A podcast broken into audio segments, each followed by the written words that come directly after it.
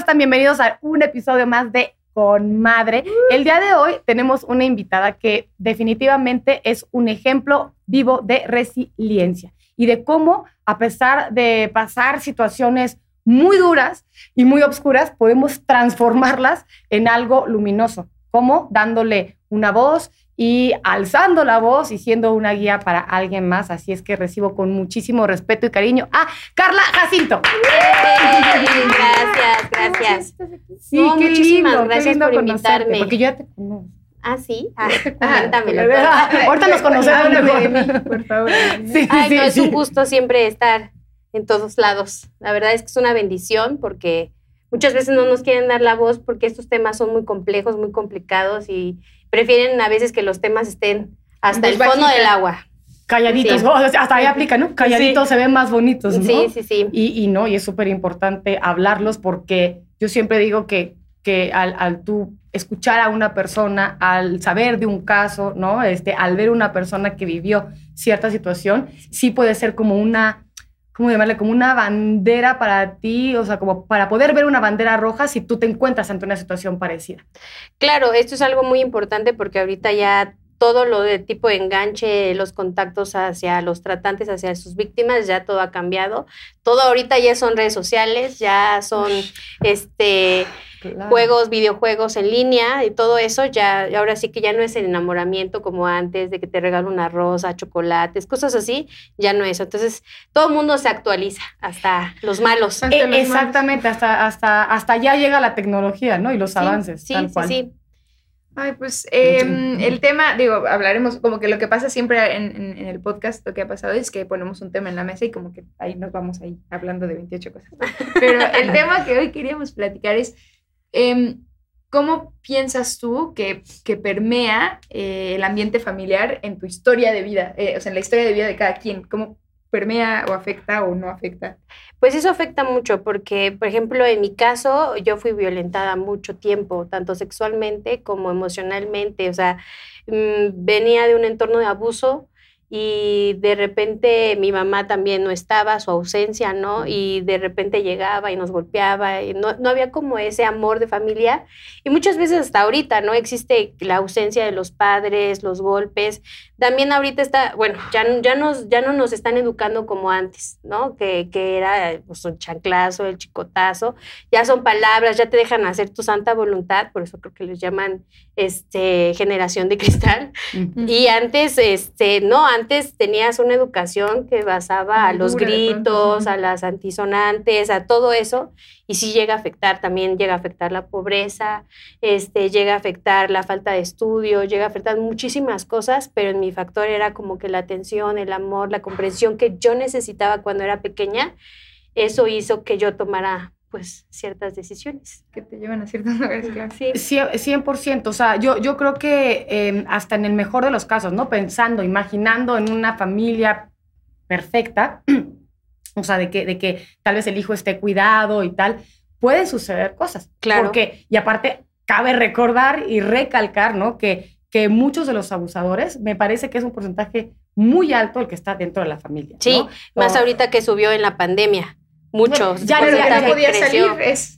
Y de los Pero- abusadores en todos los aspectos, ¿no? O sea, tanto Ujú. sexualmente o con violencia física y bueno, lo que es, ¿no? Verbal, etcétera. Pero digo, me queda claro que en, que en un, que en un ambiente idóneo también pueden pasar estas cosas, pero sí creo, o sea, realmente sí creo, porque siento que es algo que se repite mucho, que si tú no tienes una contención en tu casa, ¿no? Si no te sientes eh, procurado, cuidado, amado, evidentemente el típico cualquiera puede llegar a, a- a endulzarte el oído, ¿no? Claro. Y, este, y, y que siento que tal vez, ¿no? Por, porque, como te decía, yo te, yo, yo te conozco, ¿no? He seguido de pronto, pues, para algunas entrevistas te tuve la fortuna de conocerte y sí digo fortuna porque, porque ahí de pronto nos vemos eh, reflejados, ya ves, es más, es más, nos unen más cosas de las que uno podría creer. Ay, qué bueno. Esa, es la Mm, verdad, ¿no? Y, y, y te hace replantearte el, ok, ¿cómo estoy viviendo esto que yo viví?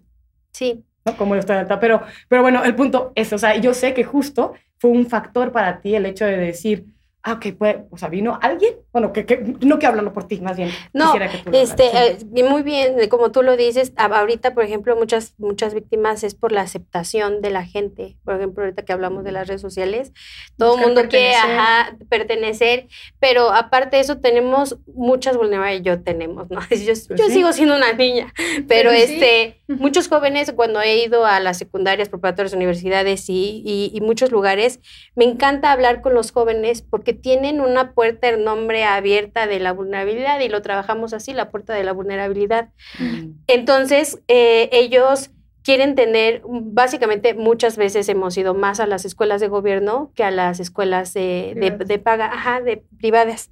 Y resulta que ahorita en muchas primarias, en secundarias del Estado de México, Morelos y algunas más en otras delegaciones y estados, pues resulta que ya hasta las primarias prostituyen. ¿No? Los, los, los niños este, prostituyen a las niñas. ¿Cómo las enganchan? Bueno, ahorita se están enganchando con, quieren este, laptops, el, el iPhone, eh, que el mejor esto, el mejor el otro, bla, bla, bla. Pero hablamos también de, de todas las vulnerabilidades de la fama, ¿no? De la falta de atención, queremos viajar, queremos hacer, queremos un trabajo, nos paguen un buen y, y- y no trabajemos tanto. Entonces, esas vulnerabilidades ahorita son las que yo de alguna forma tenía cuando tenía 12 años. Mi historia empieza desde los 5 por el abuso sexual que tuve y base a eso, pues me fui con un tipo que me enamoró, que me enganchó y que me dijo mil cosas bonitas para que yo cayera. Y bastó una semana donde me dijo, es que tú... Yo te veo casada conmigo, con perritos, con... Yo, yo, yo lo único que quería en mi vida era tener una familia, una familia donde no hubieran golpes, donde no hubieran maltratos, donde no ¿Cuántos hubiera años tenías? 12 años. Una bebita, o Sí, sea, una niña. la verdad es que sí, era, bueno, yo ahorita me veo simpática, Mm. pero antes yo me veía como una niña sin chiste. O sea, yo incluso lo, lo sentía porque siempre estaba con la cara abajo, siempre era una niña agresiva incluso por la educación que yo tuve y yo golpeaba a todo el mundo. O sea, yo era una niña que era la, la, la cabeza de una bola de niños cuando nos juntábamos en el parque, ¿no? Y yo los golpeaba a ellos en vez de que ellos me golpeaban a mí.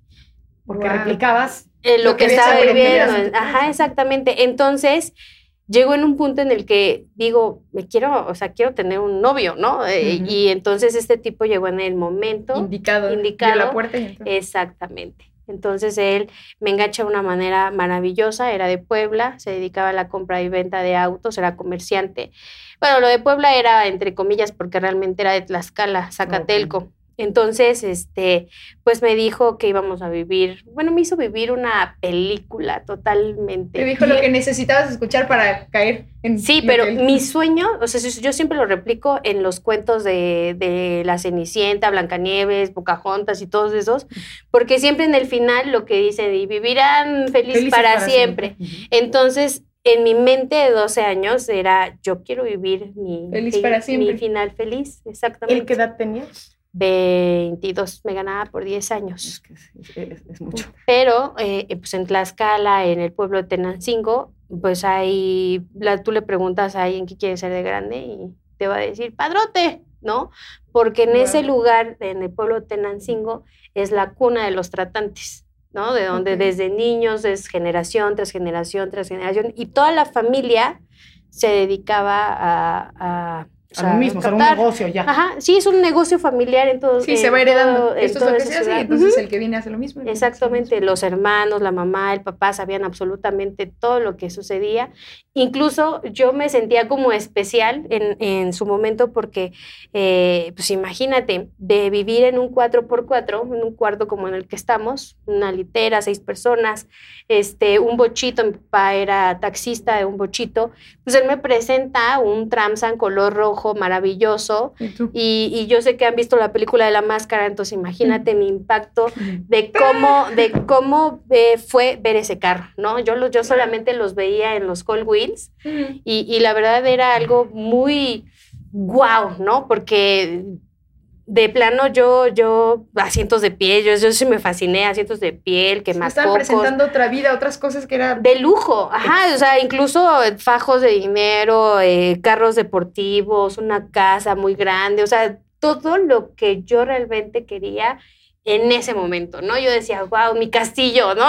Ay, mi, ya soy una princesa. Entonces en mi mente, ¿no? Sigue pasando el, yo quiero casarme de blanco, yo quiero tener hijos, yo quiero tener un perro, yo quiero tener, este, una casa una familia, que pero familia. con todo, con todo lo que conllevaba a pues ayudar a mi pareja, respeto, o sea, yo el contexto que tengo Mm. es eh, siempre voy a apoyar a mi pareja, sí de- soy de carácter fuerte, entonces este es un poco complejo, pero yo siempre he querido formar una pareja para crecer juntos. Pero ¿sabes qué me parece muy lindo? Que justo comentas esto de, de cómo, cómo fue tu, tu infancia y a pesar de lo dura que fue, que tenías tan claro, le estabas dando la vuelta emocionalmente, Emocionalmente, internamente a eso, o sea, el que, el que, el que, o sea, desde, desde interior tenías, o- querías hacerlo diferente a lo que habías vivido. Sí, Siempre querido una hacerlo niñita. diferente. Y aparte siendo una un- tan Una- chiquita como sí. tener este concepto ahorita que lo comentas, ¿no? De decir, pero yo pensaba en apoyarlo, en tal, o sea, es como, Sí, exacto, a pesar de, de De estar en un eso. ambiente duro, que tuvieras esa nobleza, este, pero también siento que estas personas detectan muy bien a la víctima. Ah, por eso es la parte de mi vulnerabilidad, era O sea, esa es, parte. Yo voy a atacar todos Y tus él- flancos, ¿no? Y él me Ujú. hacía como quería. O sea, al principio, en la primera semana que yo vivo con él, no, en la primera, en los primeros tres meses, porque después de una semana me enganchó, me fui con él y solo bastó una semana para que él me enganchara, o sea, de, me sacara de mi entorno familiar. Luego, en los tres meses que yo vivo bien, pues no, o sea, me trató como princesa, o sea, eh, en lo sexual, nunca me tocó en ese transcurso o sea, eh, de los tres meses, me compraba, no me dejaba lavar, no me dejaba planchar, o sea, me hizo ver que yo era la, la que mandaba, pues. Claro, y que Todo lo que una buena decisión. Ajá, exacto. Pero A tus 12 años. a los 12 años. Y yo la verdad es que empecé a, a sentirme tan bien de tener todo lo que yo quería, todo lo que yo necesitaba, que hasta mi mente dijo, ah, con esto le voy a ayudar a mi mamá, ah, le puedo mandar dinero a mi mamá, ah, con... Entonces es ahí cuando vi eh, lo que hacían los primos, porque ya me habían presentado anteriormente a los primos, sabían todo de mí, cómo me llamaba, cuántos años tenía, de dónde era. En una el lapso de una semana ya me conocían súper bien. Ajá. Entonces, lo que sucedía era que, pues, ellos empezaban a traer chicas diferentes cada semana, de todos los colores, de todos los sabores. En la casa en la que tú vivías. Eh, sí, es que eran tres casas, tres casas, la de los primos, que la hicieron como departamentos, que supongo que era donde eh, tenían a las chicas, donde yo vivía y donde cuidaban a las niñas, a los bebés que de todas las chicas que, que se embarazaban. Ok. Entonces ahí ah, estaba viviendo ahí la, la señora que le decían la comadre.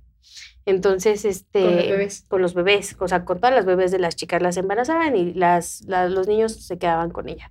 Mm pero yo en mi mundo de todavía no pasa nada, soy nueva, no mi mundo de fantasía, pues sí empecé a ver que eh, los primos traían estas chicas y pregunto, ¿no? Por curiosidad, oye, pues ¿por qué traen diferentes chicas cada semana? De todos los colores y todos los sabores. Ah, pues es que son comerciantes. Entonces tú, yo, todos sabemos qué es el comercio, ¿no? Entonces en ese momento me dice la palabra padro, te estoy hablándote como de si... ¿Cuántos años tengo? 30. 18, como unos 18 años. Y este...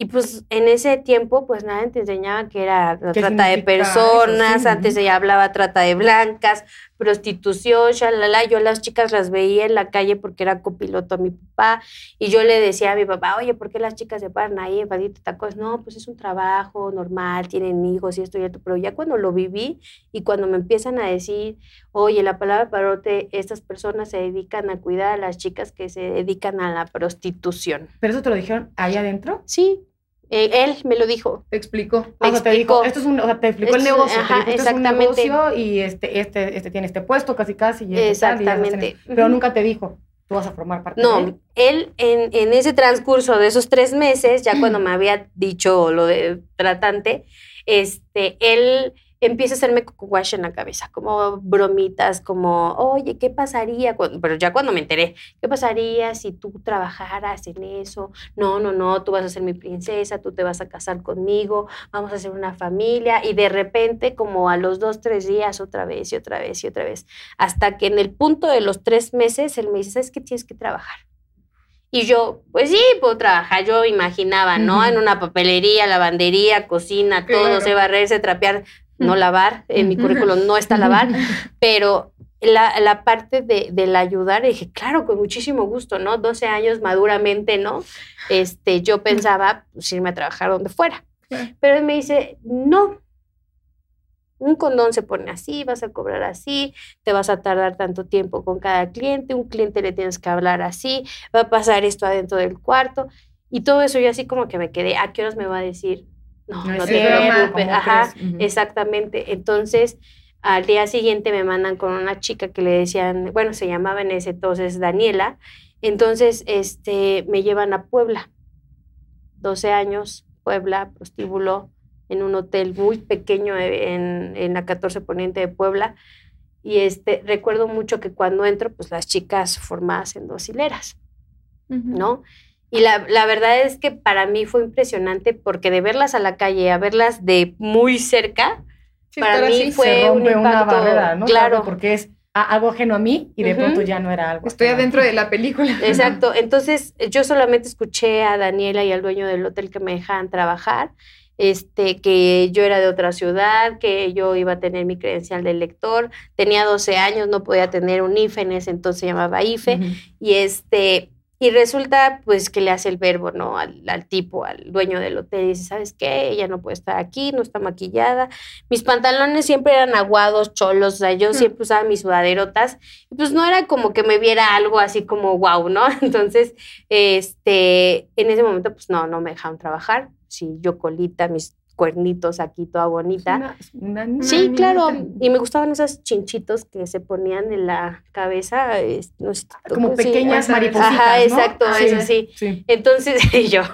Entonces, este, de repente, pues me regresan, ¿no? Oye, ¿sabes qué? No la admitieron porque eh, necesita pues, su credencial. Me mandaron a sacar fotos infantiles a color y después al día siguiente ya tenía una credencial del lector que decía mismo nombre, 18 años, misma cara y toda la cosa. Sí, así aquí es la solución, venga. Sí, pero o sea, falsificada en un día, sí, claro.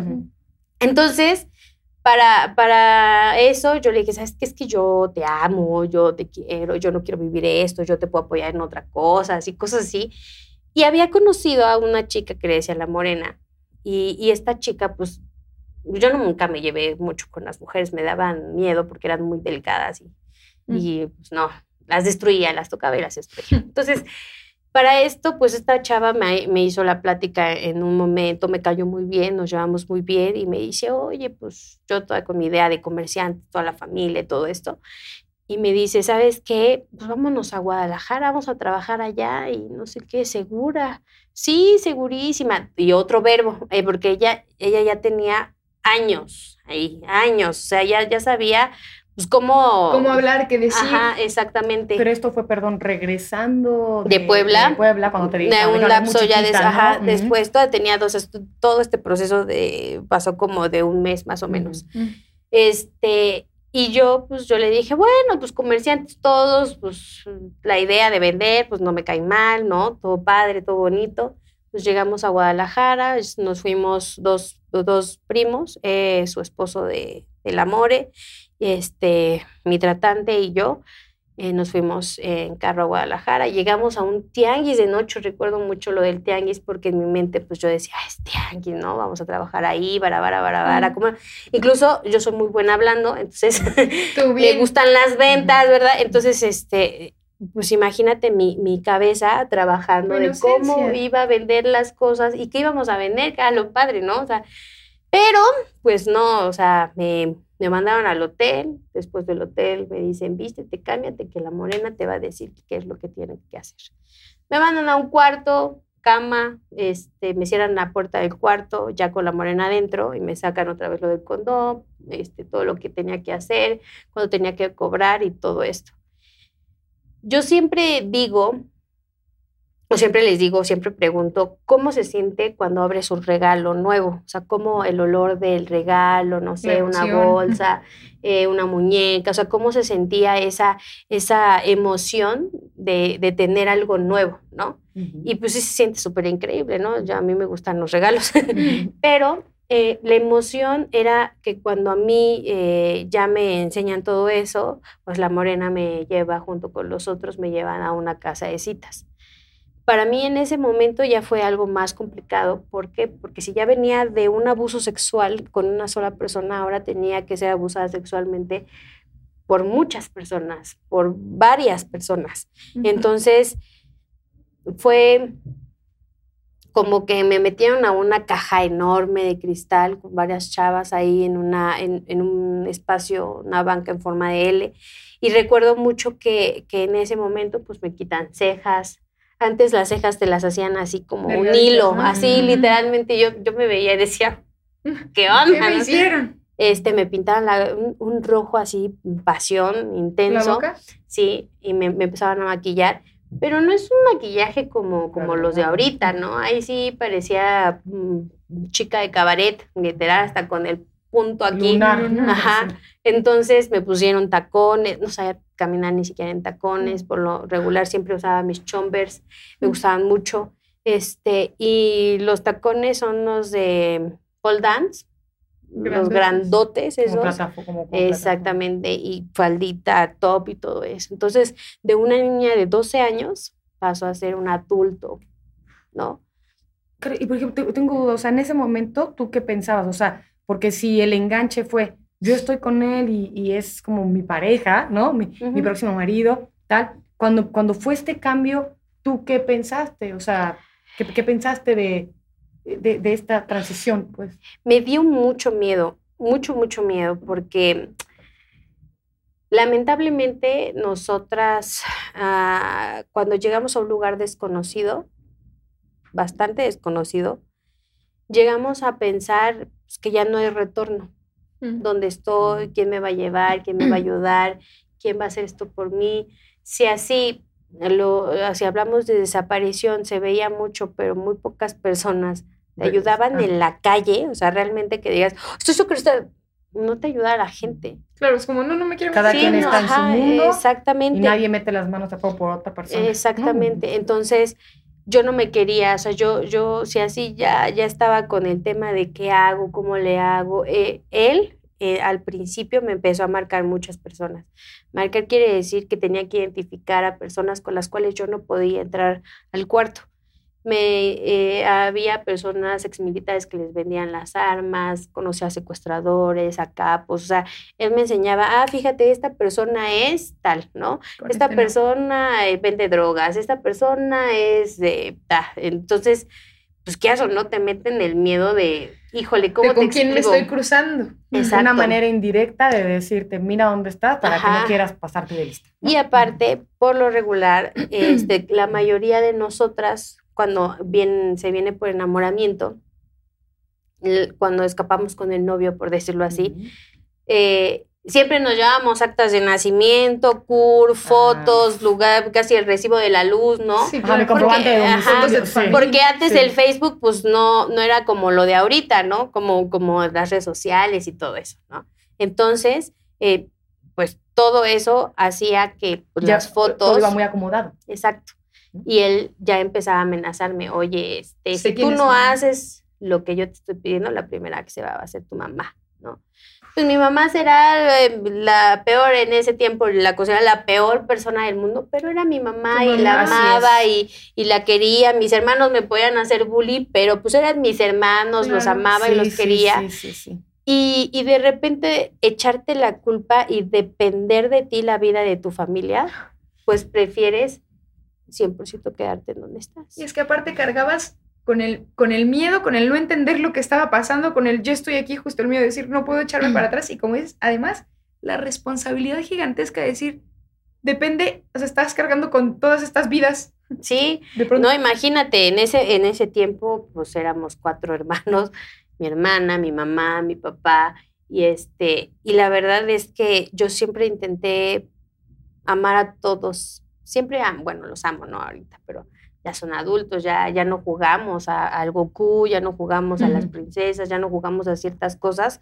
Y tuvo que pasar esto para que la familia, de repente, cuando estaba desplazada, estar así, ¿no?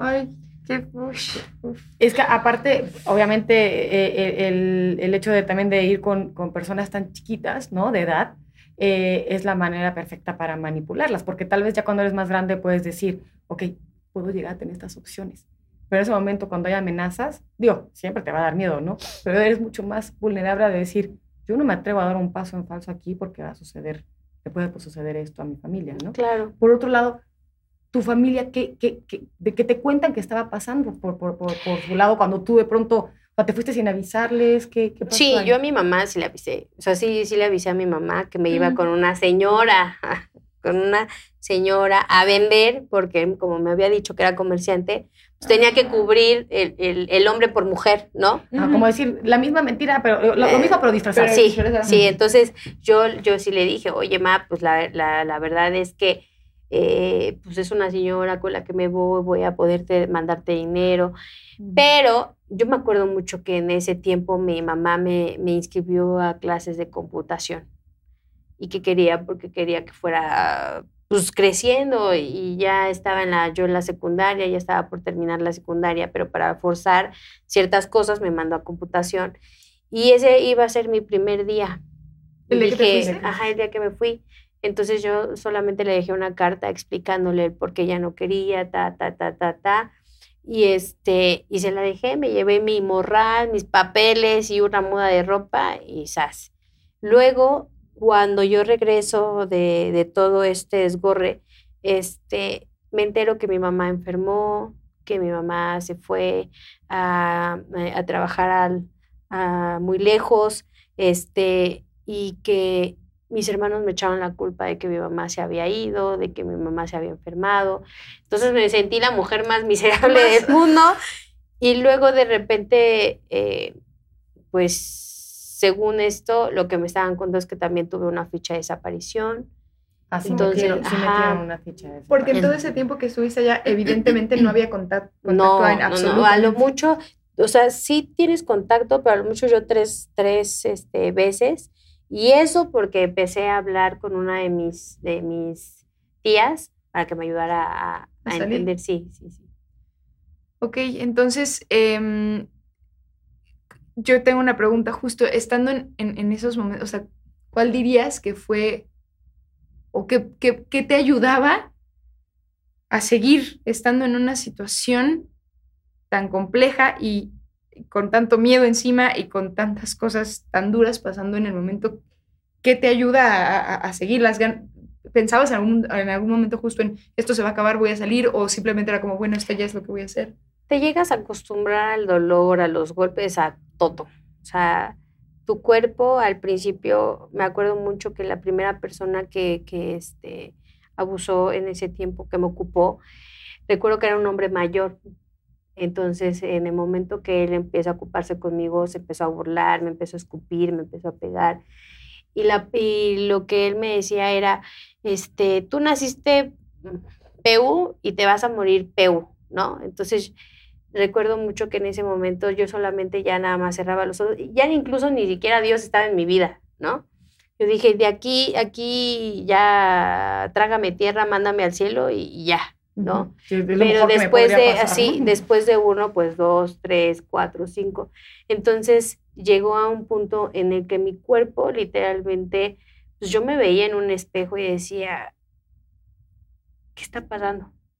¿Qui- ¿Quién es esta? ¿Quién es? Tiene- ajá, exacto, porque de, de cabello largo, este, no, no sonreía mucho, pero pues sí llegaba a ser yo, me gustaba rapear, como que en, en mi primer día pasó cómo rapeaba con Cartel Santa, cómo mis dos mejores amigos estaban conmigo, cómo me podía expresar estando con ellos, cómo podía hablar estando con ellos, o sea, todas esas cosas en ese momento desaparecieron de mi vida y de una niña que tenía sueños, valió gorro todo.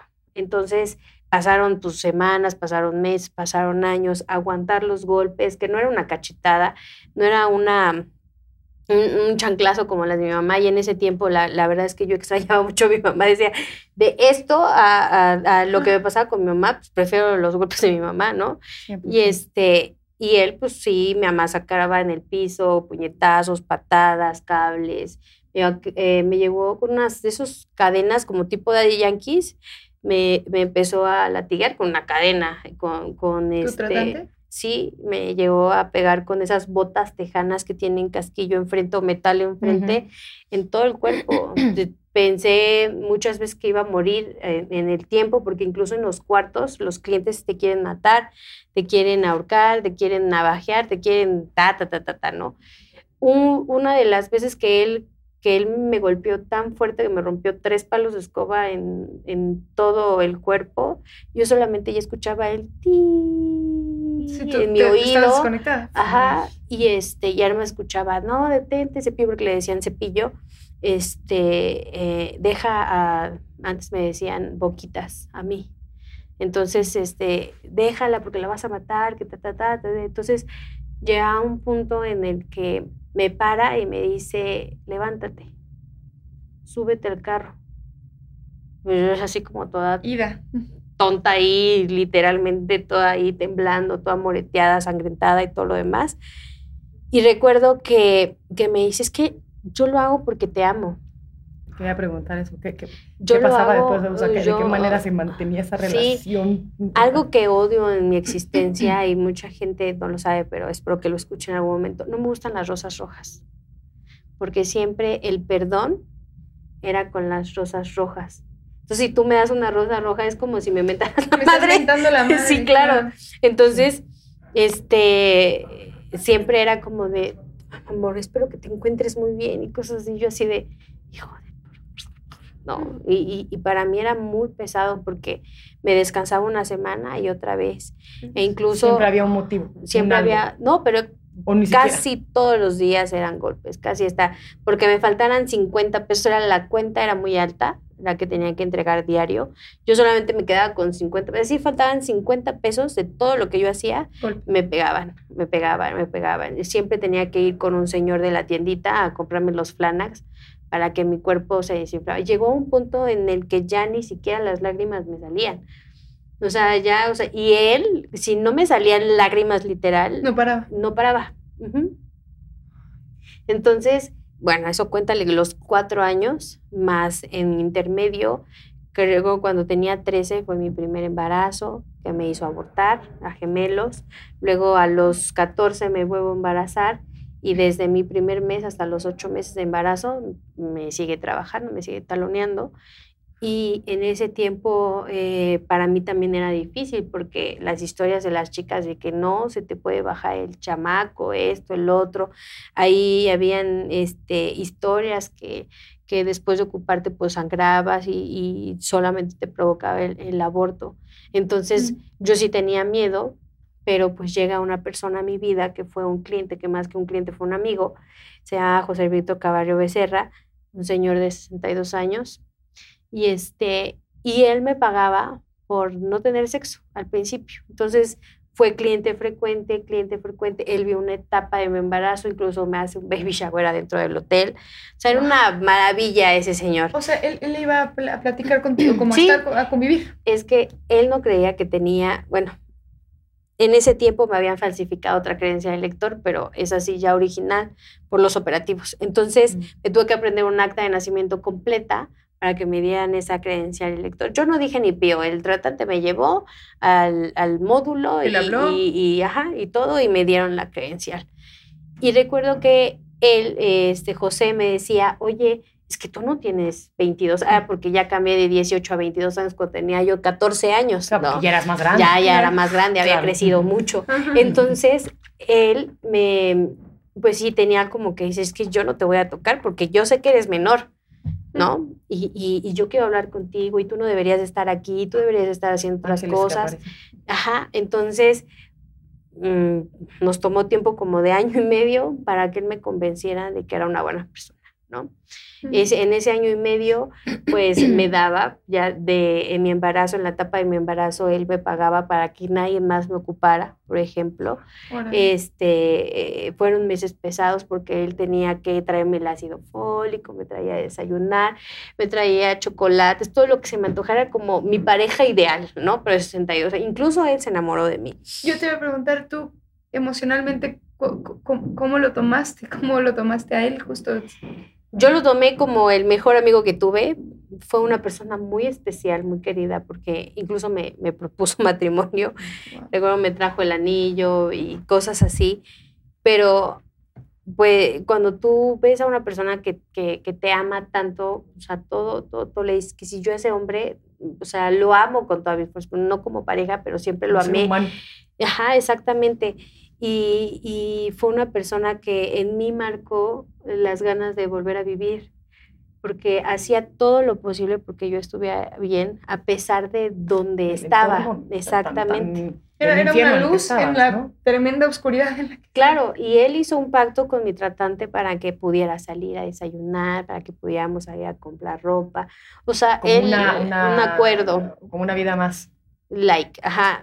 pero seguía la misma cuenta, o sea, él, pues, él, pues no sé si era rico, pobre, pero él gastaba, él gastaba. Entonces, eh, perdón, con una pregunta. Y con respecto a tu embarazo, ¿cómo te sentías? O sea, em, porque de pronto, digo, por ejemplo, yo cuando me embaracé, que también me embaracé muy joven, y, eh, o sea, no, no, no tenía expectativas de cómo me iba a sentir con mi hija.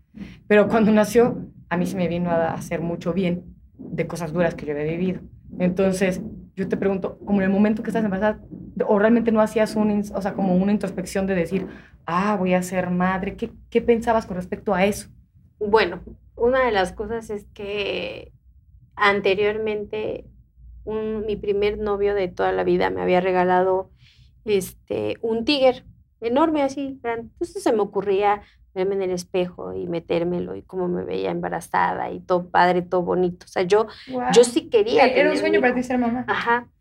Pero después de mi aborto, de los dos en uno, ajá, este, para mí fue muy fuerte. Yo decía, yo creo si me embarazo, o sea, yo en mi mente, ¿no? Porque él, él controlaba mi, mi regla, controlaba las pastillas anticonceptivas, controlaba todo, todo, todo, hasta el día que me tenía que bajar, era el día que tenía que bajarme, no podía ser irregular, vaya. Entonces, eh, él, ¿cómo se llama? Era aparte el único con el que no podía, tenía que tener relaciones eh, sin protección. Ajá. O sea, yo, yo siempre me protegí, nunca tuve una enfermedad venérea, te trauman las enfermedades venéreas. Y, y, con él siempre fue como de, como soy tu pareja, pues yo así, sin o nada. O sea, él seguía en este... En de este que eran pareja. Ajá, sí, todos los días. De que eran una pareja. Todos los días dormía con él, todos los días comía con, o sea, cenaba con él, iba por mí al hotel, o sea, era como la escuelita, ¿no? Pregunta, ¿él tenía más, bueno, no sé si tú sabías, pero tenía más parejas o... o... Al final ya me enteré que tenía como muchas.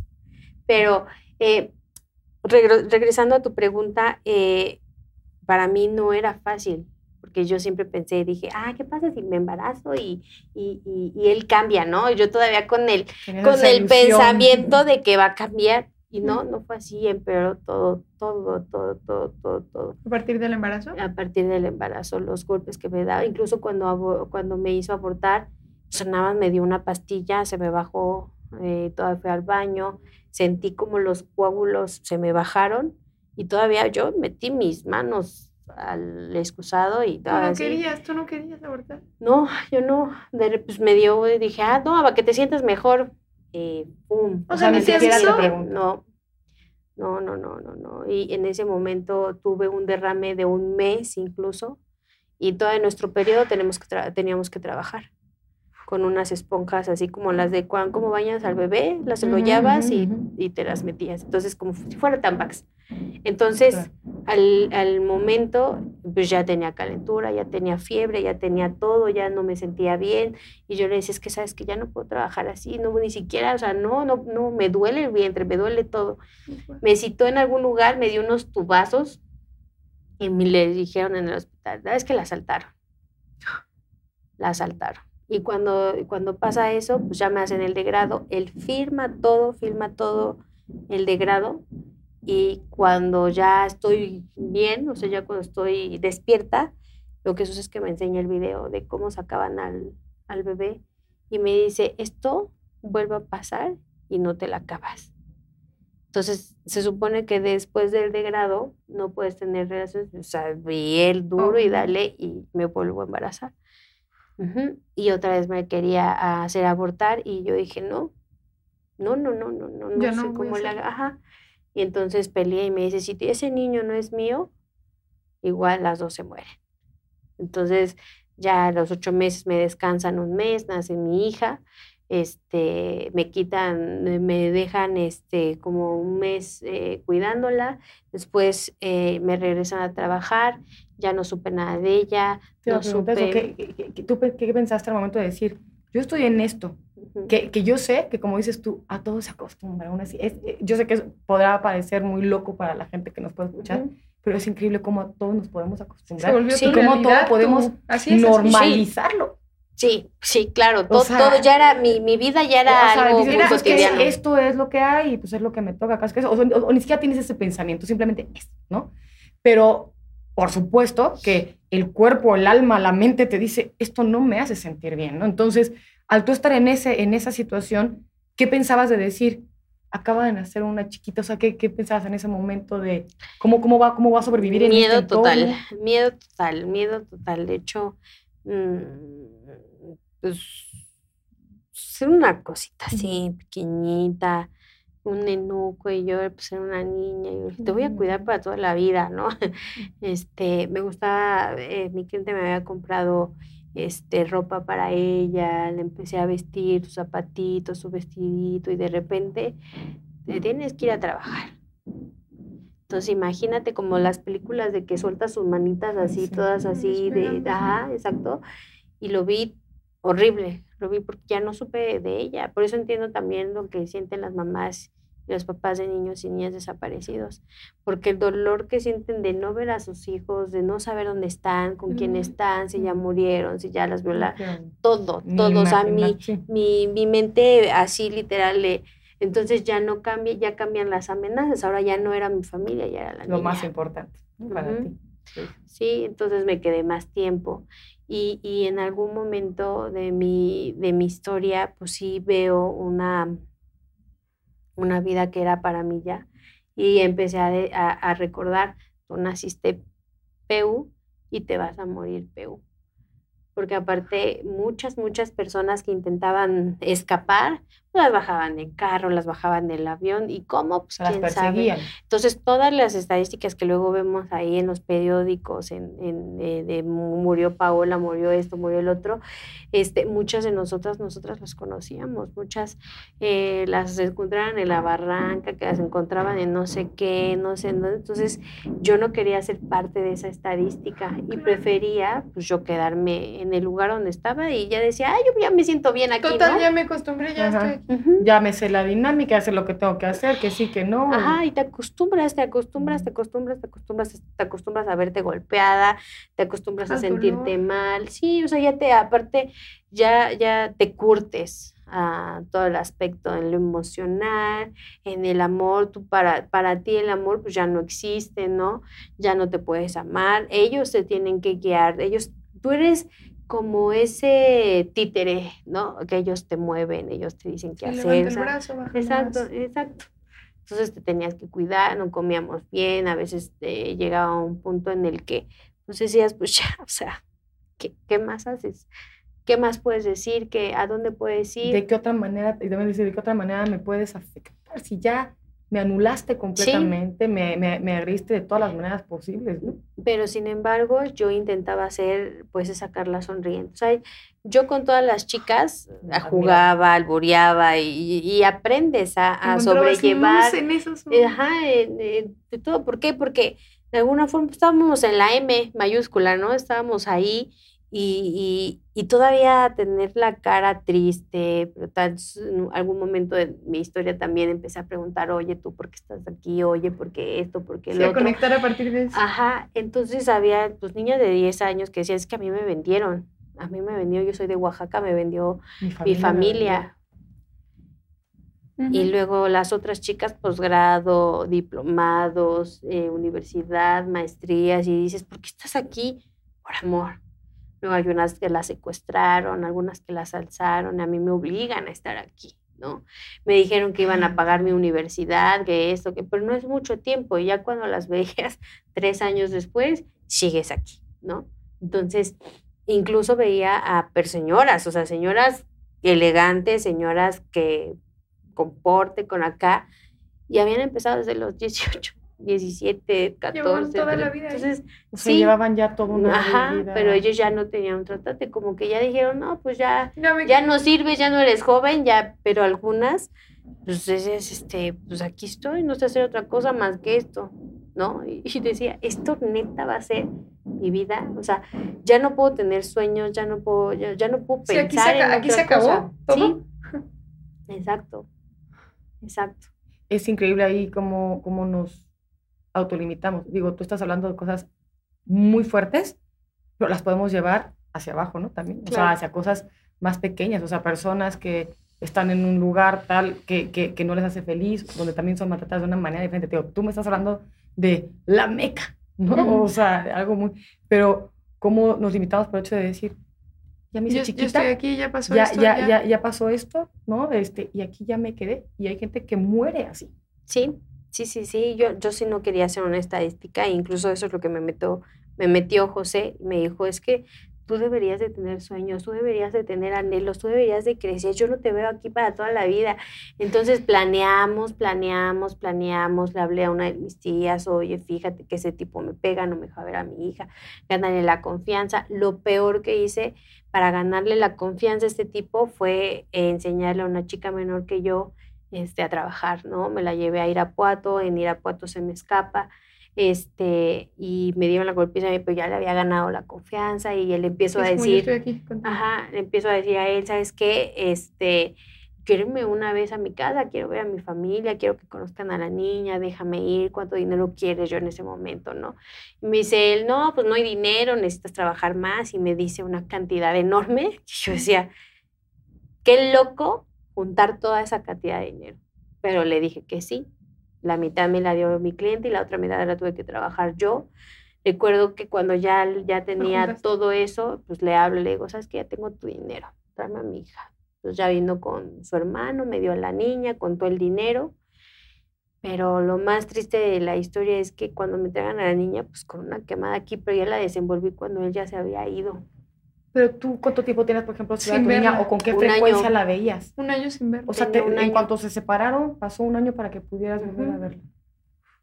un año me entregan con una quemadura en la, en la mejilla, estaba fresca. Yo decía, qué tenates, qué tenates.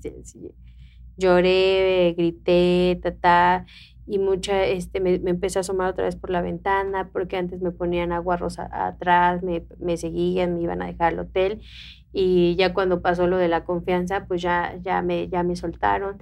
Entonces en ese momento dices, ya es ahorita o nunca. Me esperé un día que es, o sea, al día después para juntar todas mis cosas, las maletas que me habían comprado, las cosas. Y la dueña de, de- del departamento que teníamos ahí escuchaba diario cómo me golpeaban. Entonces le pedí ayuda a ella, me ayudó. El chavo que le pedía lo de los Flanax también me ayudó. Me consiguieron un, un taxi, lo metieron a Zaguán. Agarré todo lo que pude, la, y me llevaron, en ese tiempo vivía en Puebla, y me llevaron a la, a la Capo. Y de ¿Cuántos ahí... años tenías tú ahí? 16 había cumplido apenas. Era noviembre. Una seguía siendo también. En una bebé. noviembre. Seguía Ajá, siendo sí. una bebé. En no- un, un noviembre me escapé. Y entonces, este, agarré el camión. Fueron las dos horas más largas de mi No. existencia. Así Claro. feas, feas, horribles. eh, de que, porque como se dedicaban a la compra y venta de autos, pues imagínate cómo cambian de autos. O sea, Sí, o sea, podía... identificarlos Sí, vez es- es sí, difícil, sí, ¿no? sí, sí, Ujú. no, yo veía un bocho, yo veía un Sí. Y todos podían ser estratus, un eh, lo que fuera. Este, no, sí, se me arrugaba. Entonces yo este, literal hasta sudaba frío y a la niña yo decía, pues si llegamos bien y si no, pues ya ni modo. Entonces, Te jugaste el todo por el todo. sí, sí, no, yo no quería cambiarlo. Incluso recibí la amenaza, van a pasar días, van a pasar semanas, van a pasar meses, van a pasar años, pero de que las encuentro, las encuentro y de que las mato, las mato. Si llegan a escapar. Entonces, llego con una de mis tías, llegué y al día siguiente, pues mi tía no sabía nada, no, no, no sabía qué hacer conmigo. Una, pues el trauma que tenía, ¿no?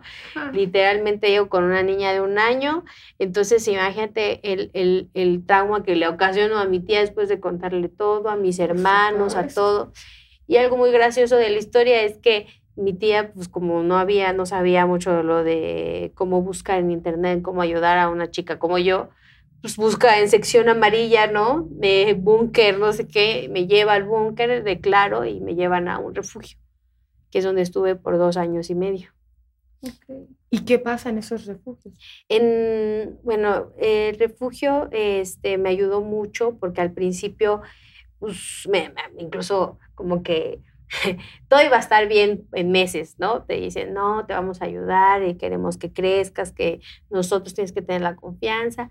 Eh, aparece una persona que es mucho amor, los abogados, las del personal, como que se formaron así como mi llegada, ¿no? De hecho, fui una de las primeras que llegó a la fundación. Entonces, eh, resulta ser que pues, me querían ayudar al principio, pero yo era una niña mucho más agresiva de lo que era mucho más agresiva, no quería que me tocaran, estaba traumatizada, eh, si me veían, porque yo a la sociedad, a mí, es como la sociedad está vacía.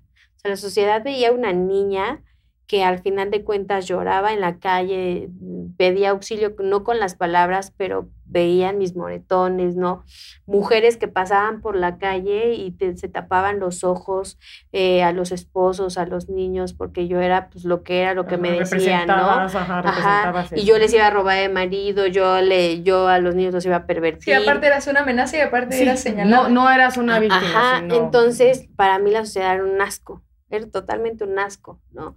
Pues, ¿Qué ibas a eh, pensar? Sí. Además, cuando Entonces, depositaste amor en alguien, en una persona, lo que sí, pasó. E incluso eh, eh, cuando llego, pues todo el mundo me quiere abrazar. Y yo, todo, error, no, no, no, error total. O sea, no me gustan los abrazos, no me gusta la gente no te me ahí, así, no. Y, y yo mm, casi golpeo al abogado, casi golpeo a, la, a, a, a mi madre, la considero como una madre, este, y, decía, es que yo te quiero dar amor, y yo, yo no quiero que me des amor, no, no me ames, no me ames. No quiero, Con que me dejes en paz, soy feliz. Sí, entonces pasaron meses, eh, le pegaba a las paredes, yo quería salir de ahí, le decía muchas groserías, incluso le pegaba a mis compañeras y cosas así, y de repente eh, mi hija, bueno, que llegó con la niña, pues no sabía cómo ser madre, o sea, sí sabía, tenía la intención, pero ya, ya llegaba un punto en el que no vas a estar bien conmigo, te voy a dar en adopción, ¿no? Y, este, y ahí pues me enseñaron a, pues, a ser capaz de tener pues esa relación. Ese vínculo. Sí. Tuve que hacer algo feo para entender que ella tenía que depender de mí y que si yo no me paraba y si yo no me empoderaba y si yo no salía adelante, pues ella iba a pasar a lo mejor por algo por similar de mí, por toda la agresión, por todo, entonces iba a repetir un patrón. Entonces, en ese tiempo, en algún momento de esos dos años y medio, eh, lloraba mucho, lloraba. Entonces es como tengo eso como de, no sé, me hace algo en el oído y, y siento horrible como si estuvieran arañando un pizarrón. Empieza a llorar y le doy una cachetada. Pues la veo en el piso y, y en ese momento yo veo su cara, mi cara en, en ella. Y, yo, y después yo, yo era el tratante que, la estaba, que me estaba golpeando. Entonces eh, ahí pues me la quitaron. Tres meses me ayudaron a, a, yo apaciguarme, a yo tener terapia, a, yo aplacarme, a yo amarme, porque yo fui una de las más problemáticas. O sea, nadie podía controlar tanto enojo y tanta emoción y tanta rabia que tenía. Y es entendible. Claro. ¿Cómo ibas a llegar tú serena, o sea, aparte, ¿a qué aplica? No, créeme que muchas llegan así. Serenas, o sea. Entonces es una sumisión que esconde otras cosas, ¿no? Ajá. Porque aparte, creo que aquí aplica el típico de para poder darle algo a alguien, tienes, o sea, primero tienes que dar, o sea, tienes que salvarte tú. Para salvar a alguien, tienes que salvarte. ¿Cómo, ibas, a, salvar a tu una, hija? Sí, o sea, ¿cómo ibas a cuidarla si tú estabas destruida? Sí, no, y, y, para mí fue, fue, fue difícil ese día, pues yo dije, se me quemó la mano. O sea, y, y, en ese momento empecé a, a, pensar en, en, que tenía que hacer algo por mí para poder ayudar a mi hija, ¿no? Entonces llega un punto en el que no me gustan las terapias, odio, odio a los psicólogos, porque al principio me decían, es que yo te entiendo, yo te comprendo, yo sé lo que has pasado. Y yo, así como de... No, no, no entiendo. A ver, ¿cómo te explico? Cuatro años, vete a que te... ¿no? Sí, para que tú me puedas entender. Es que Entonces, son de las ah, cosas que no se pueden explicar. Si no, Exacto. si no lo has vivido. Si a veces teniendo un acercamiento. Es difícil. pero muchos Pero ahorita, eh, ahorita apenas eh, los psicólogos están especializados en tema de trata de personas, porque es, es independiente del abuso, eh, maltrato familiar, este, de pareja y todo eso, es otro tipo de abuso No. súper mayor. Este, Claro. Y resulta que en ese momento digo, bueno, voy a pedir permiso porque es un refugio donde hay un patio enorme, un jardín enorme. Quiero cortar las plantitas, ¿no? Entonces me hice mi terapia, me dieron tijeras de toda, tijeras, ¿no? Cuchillos ahí.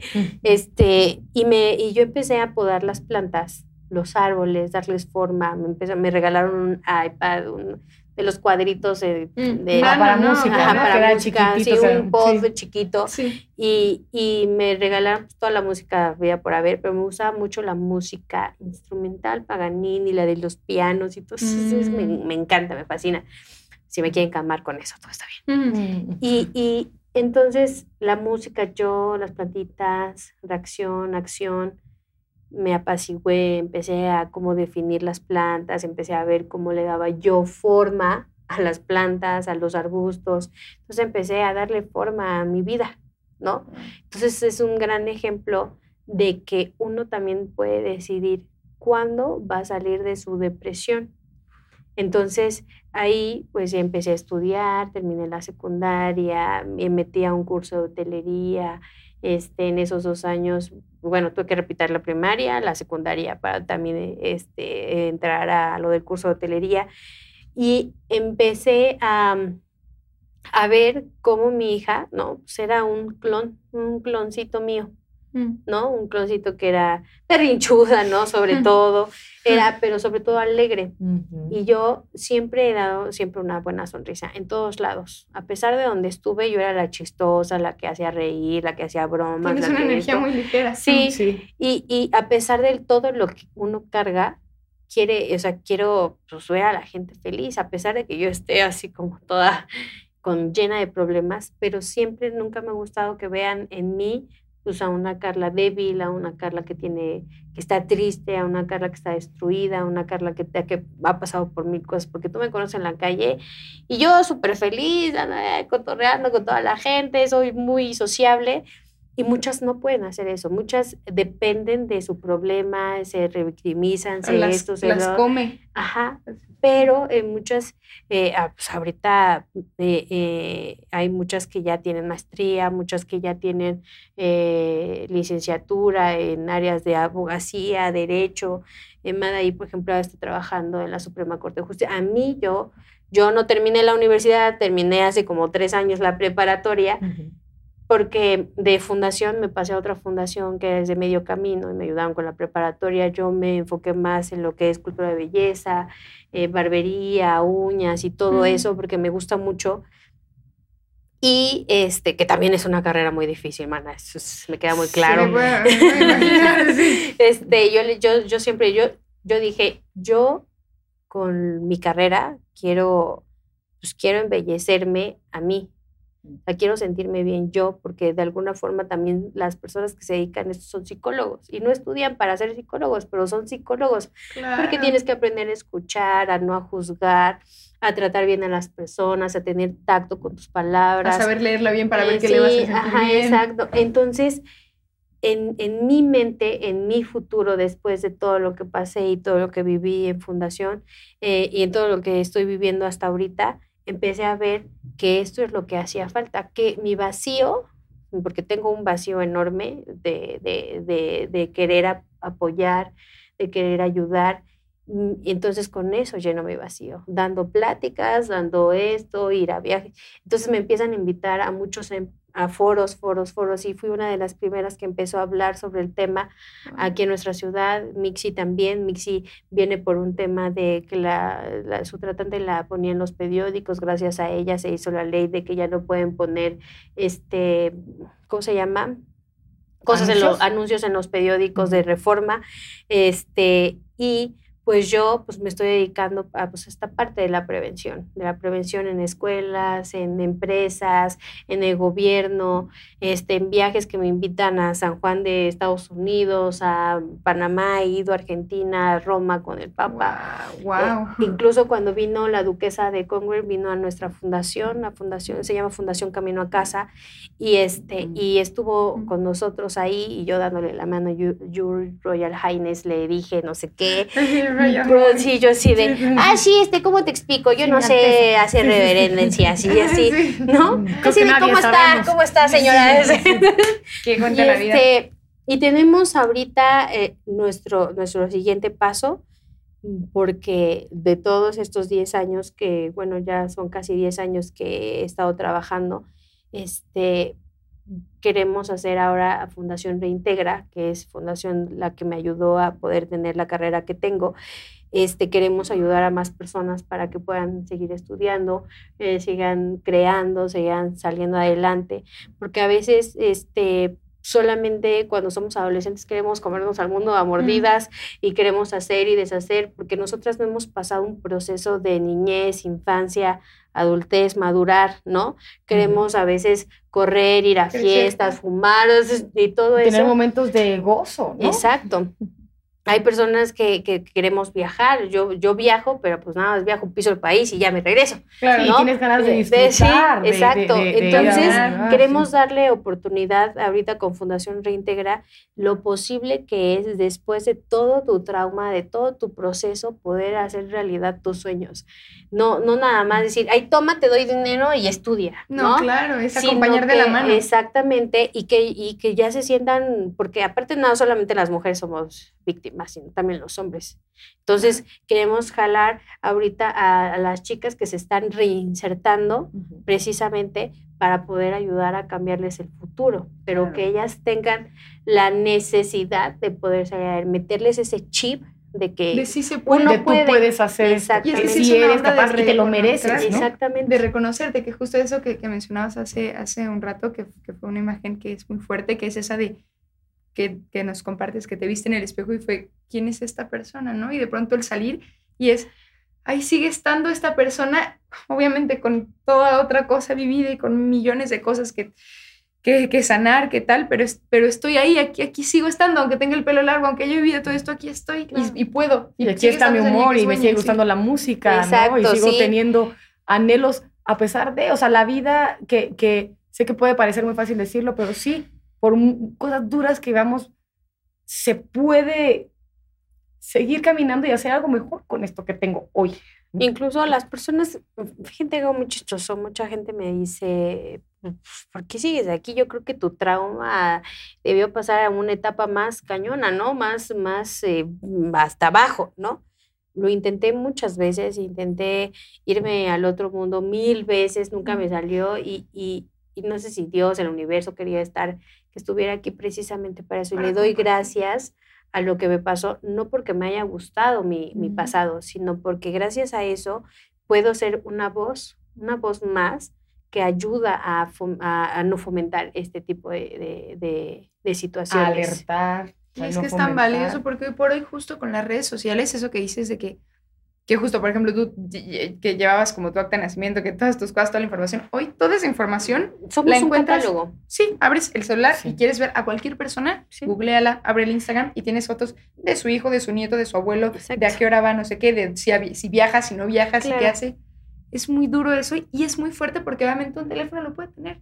Un smartphone ya o sea, no, no cualquiera, pero es muy fácil conseguirte un smartphone. Claro, y, y por querer hacemos cosas que no, que no tendríamos que hacer, la necesidad, pero no, no lo veamos que solamente las personas que necesitan lo, lo, lo hacen cosas para pueden caer sino también las personas que tienen dinero, las personas de... Pero otro tipo de carencias. Sí, exactamente. Sí, que necesitan otro tipo de Pero lo que iba a decir es que ahorita las redes sociales son, son la ventana son la ventana de la pedofilia, de drogas, todo el mundo, narcotráfico, todo. ¿Por qué? Porque ahorita en Facebook voy para el café y digo dónde estoy, ¿no? Voy a la playa y la foto con el chiliquiniquini o los, los lavaderos, ¿no?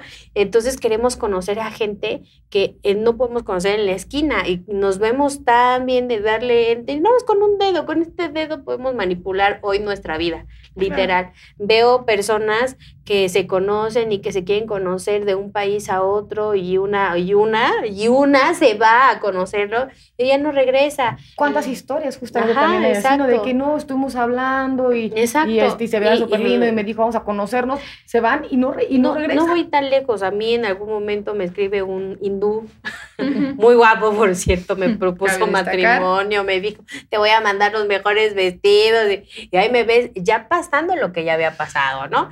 Y este, y, y, me presentó a su familia por video y no sé qué, y no sé cuándo. Y ya de repente dije, no, muchacho, ¿qué crees? Algo, algo, algo, algo, te conectó, ¿no? O sea, o sea, sí, sí, sí puedo volver a ser un tanto vulnerable, pero ya hay algo que me... Y de repente nos volvimos a encontrar por las redes sociales, ya se casó, o sea, no todos son malos, pero no todos son buenos. Y no, y no por tener la curiosidad de, ¿no? Este, vas a caer de una u otra situación, ¿no? Pues te puede ir bien como te puede ir mal. Pero no, o sea, veo ahorita en TikTok todos los bailes, los bailes de niñas, niños, restregándose ahí, los niños haciendo esto por el amor de Dios. Y, y unos bailes, el twerking, no, o sea, se me hace un arte muy padre, ¿no?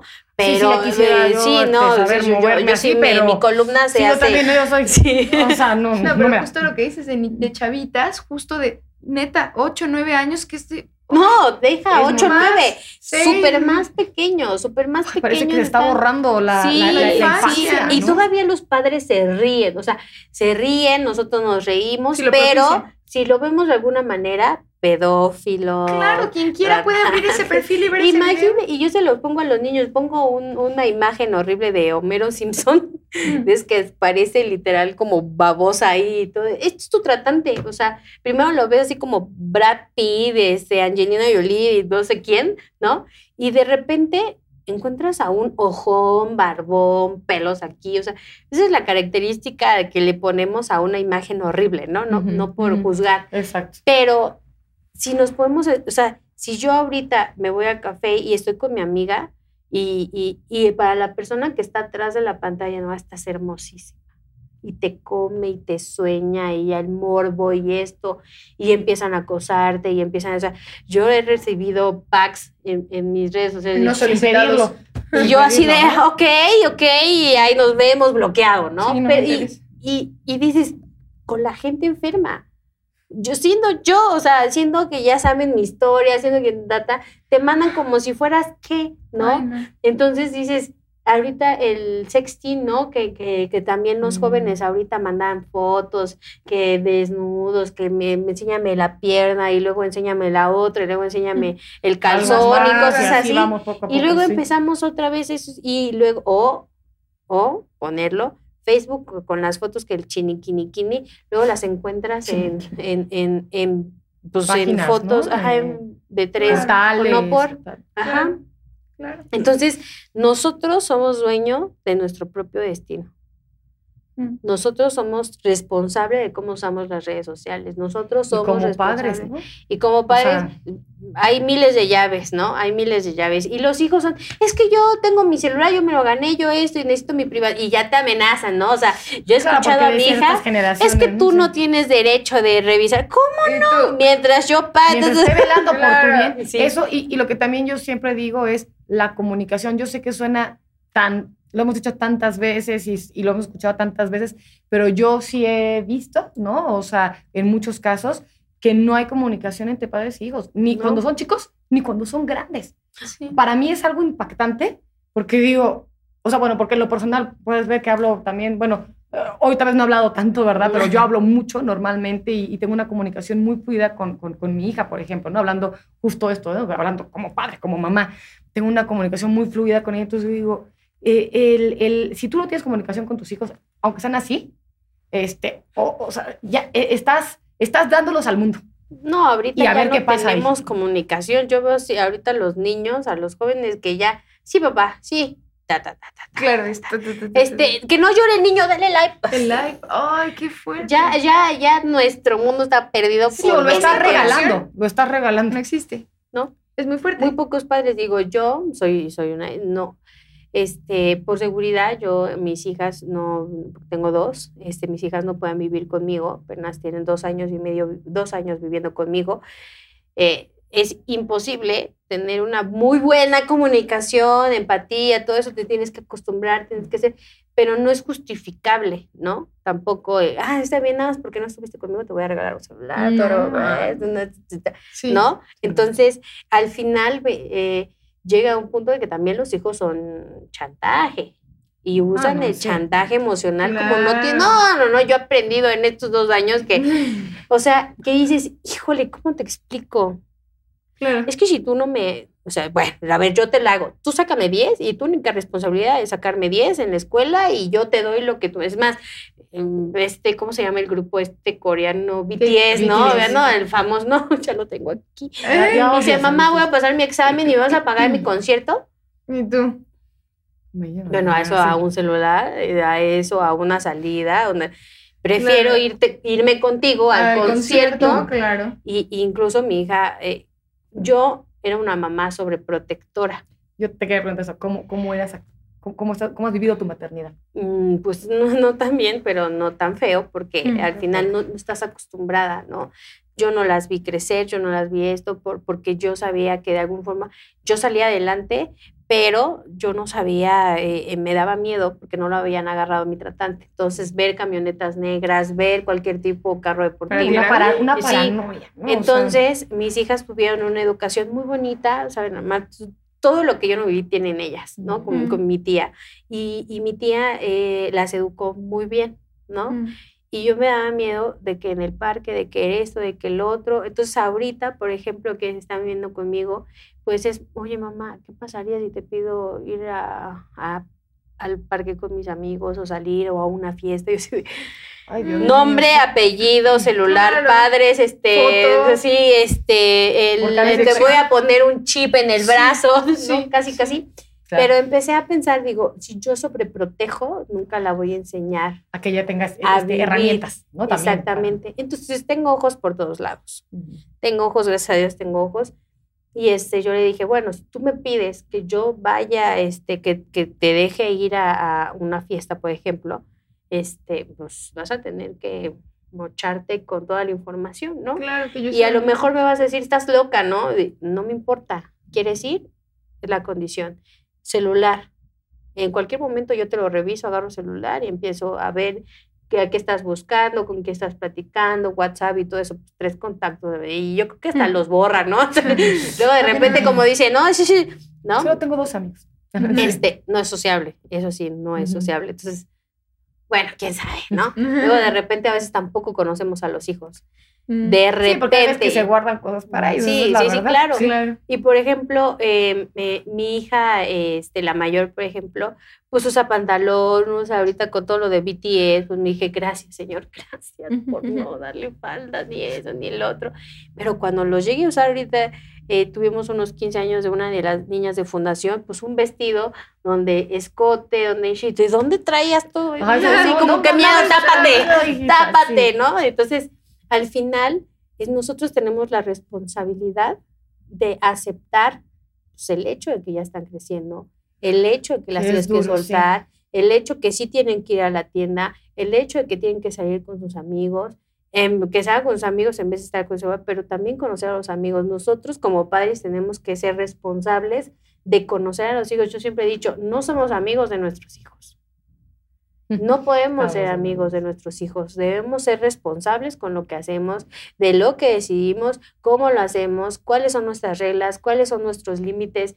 Tampoco vamos a recluir a los niños, claro, Claro. está. No, pero, pero entiendo tu, tu base, ¿no? Que es, yo tengo que protegerte, incluso aunque a ti no te caiga bien esto. Claro, yo que te no te tengo que proteger. O sea, después sí Perdóname, podemos...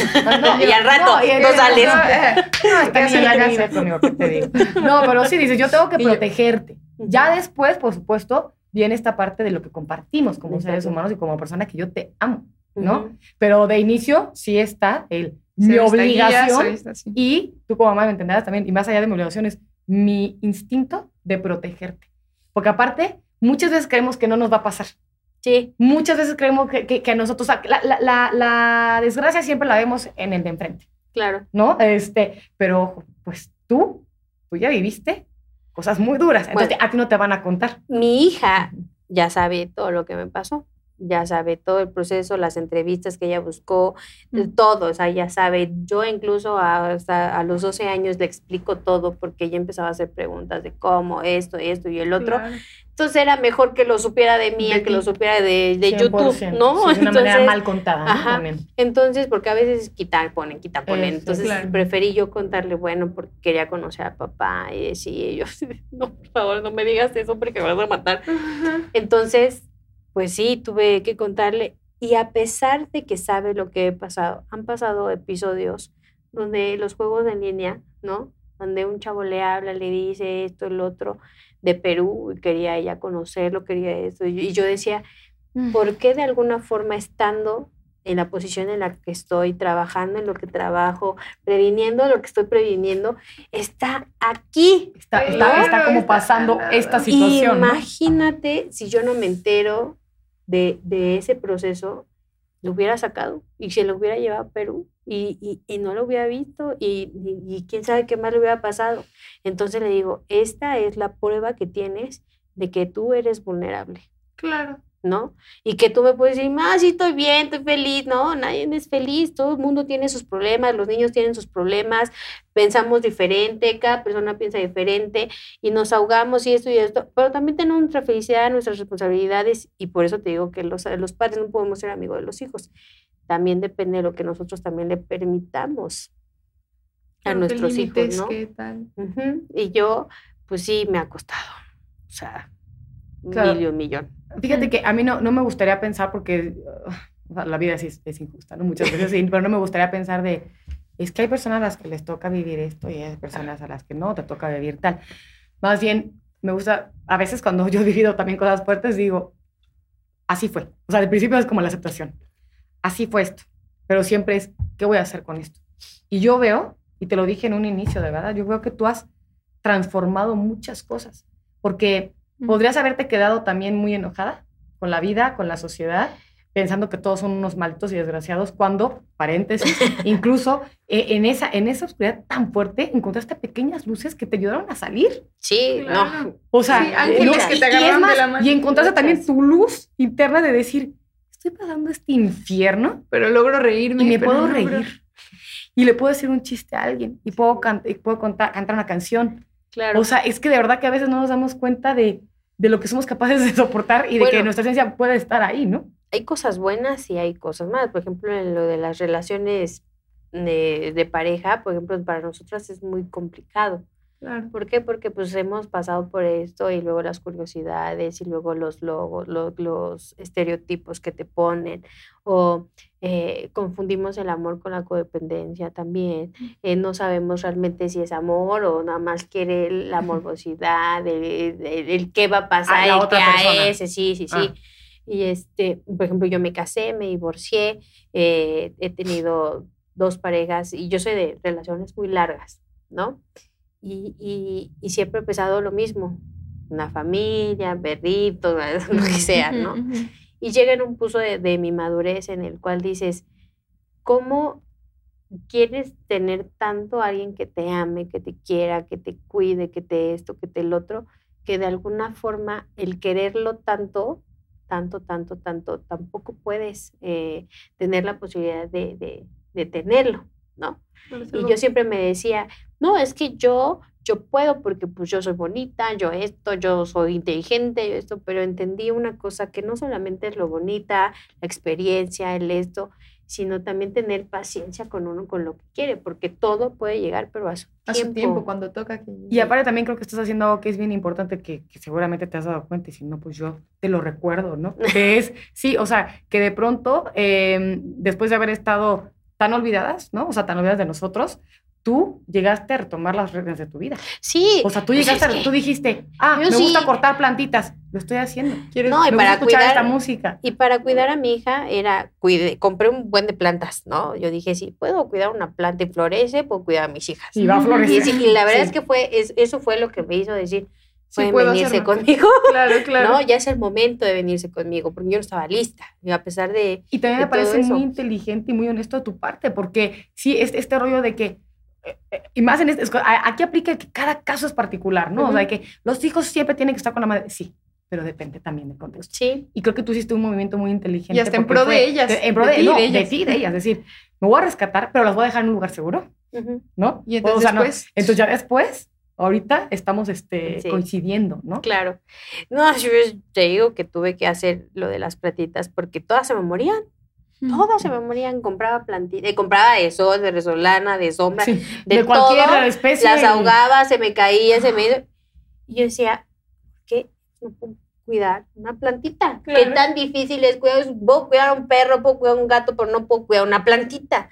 Algo que nada más se le echa agua. ¿no? Claro.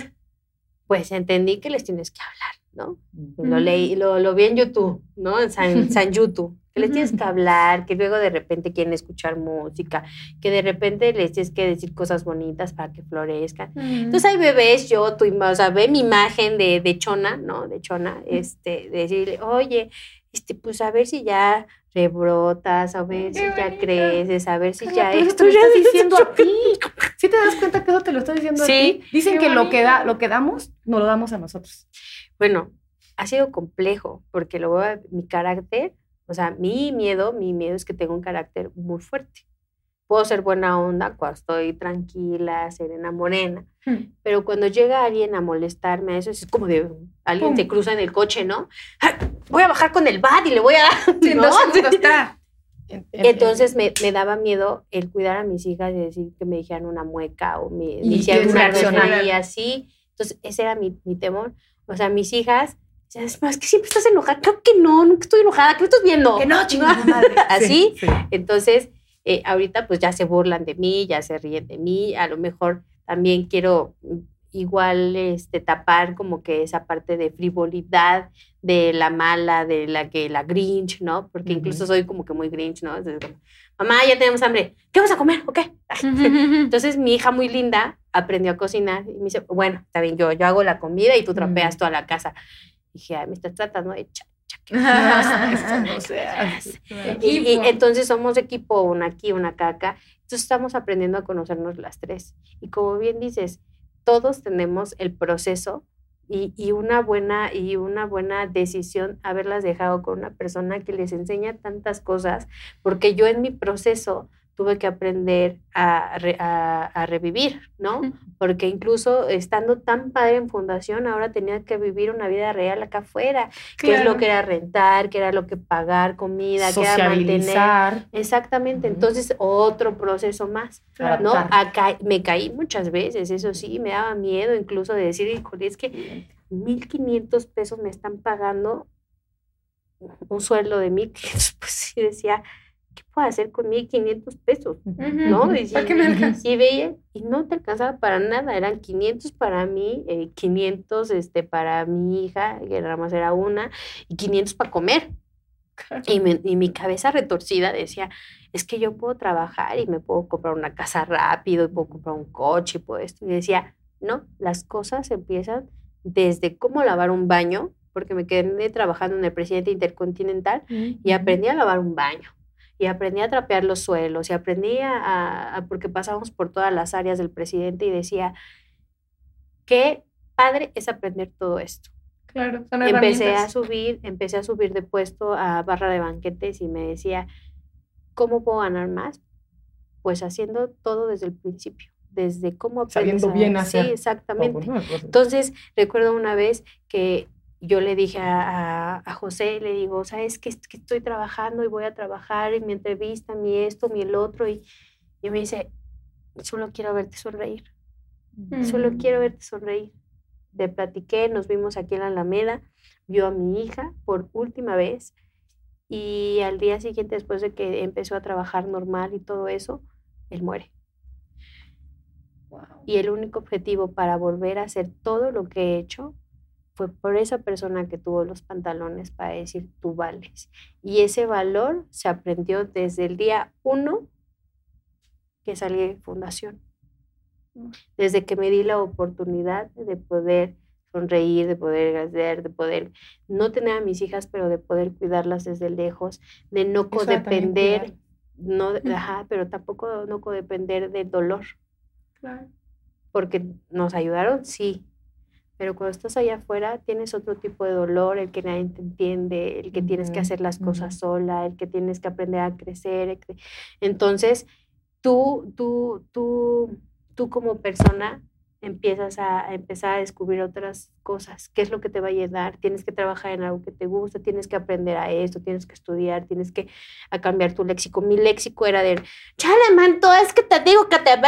Entonces, llegas llegué a aprender a cómo se usan los cubiertos, cómo tomar una copa de vino, cuál es la copa del agua, cuál es el vino tinto, vino blanco, champaña, y yo decía, yo con los tacos, ¿no? Con las manos.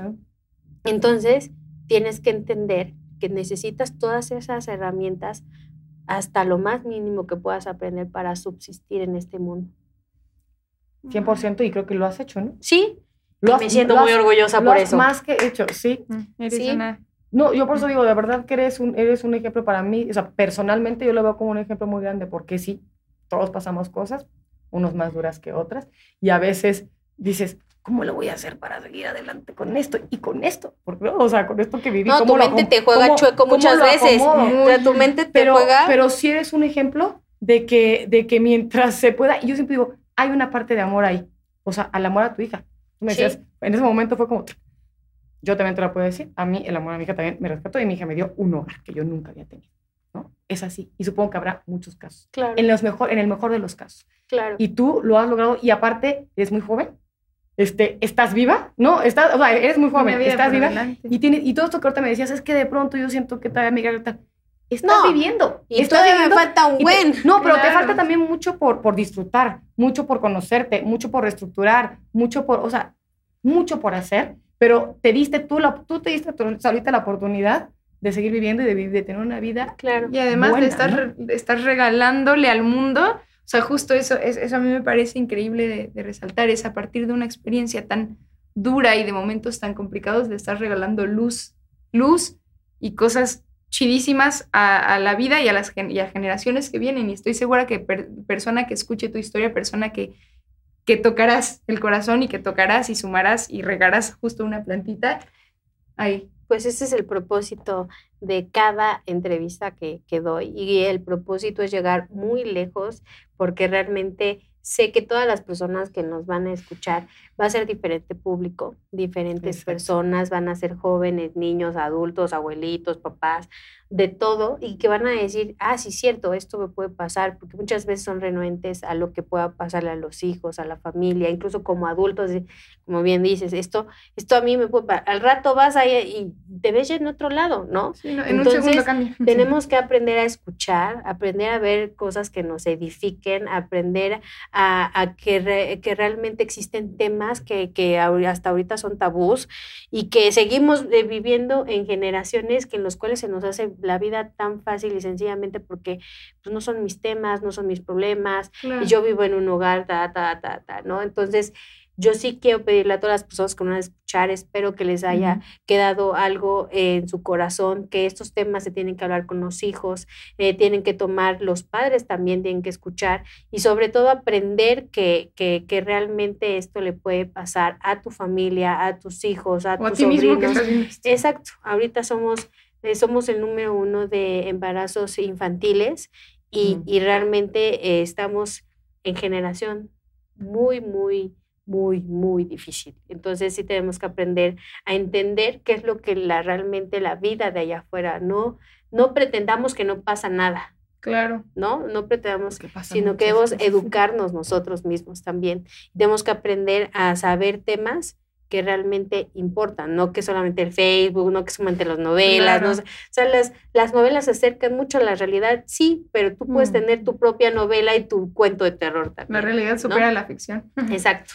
Bueno, Carla, gracias, gracias, por abrir, porque yo creo que cada vez que vas a un espacio, abres tu corazoncito. Sí. Das la confianza en nosotros y en las personas que nos ven, y así que te lo agradezco mucho tu, tu valentía, que es inmensa en muchos niveles y lo dejaste muy claro en esta, en esta pequeña plática. No, muchas gracias a ustedes. No saben, no saben, me, me, me, sentí muy cómoda, me sentí muy amena. Y la verdad es que está padre estar en, en, en un lugar donde realmente te cubren, te cubren y eso es lo más bonito que te puede pasar. Qué hermosa, gracias, Sí, gracias. Qué lindo gracias. conocerte, gracias. No, Gracias muchísimas gracias y muchas gracias a todos. Gracias por ver este podcast. Nos vemos en la siguiente. próxima.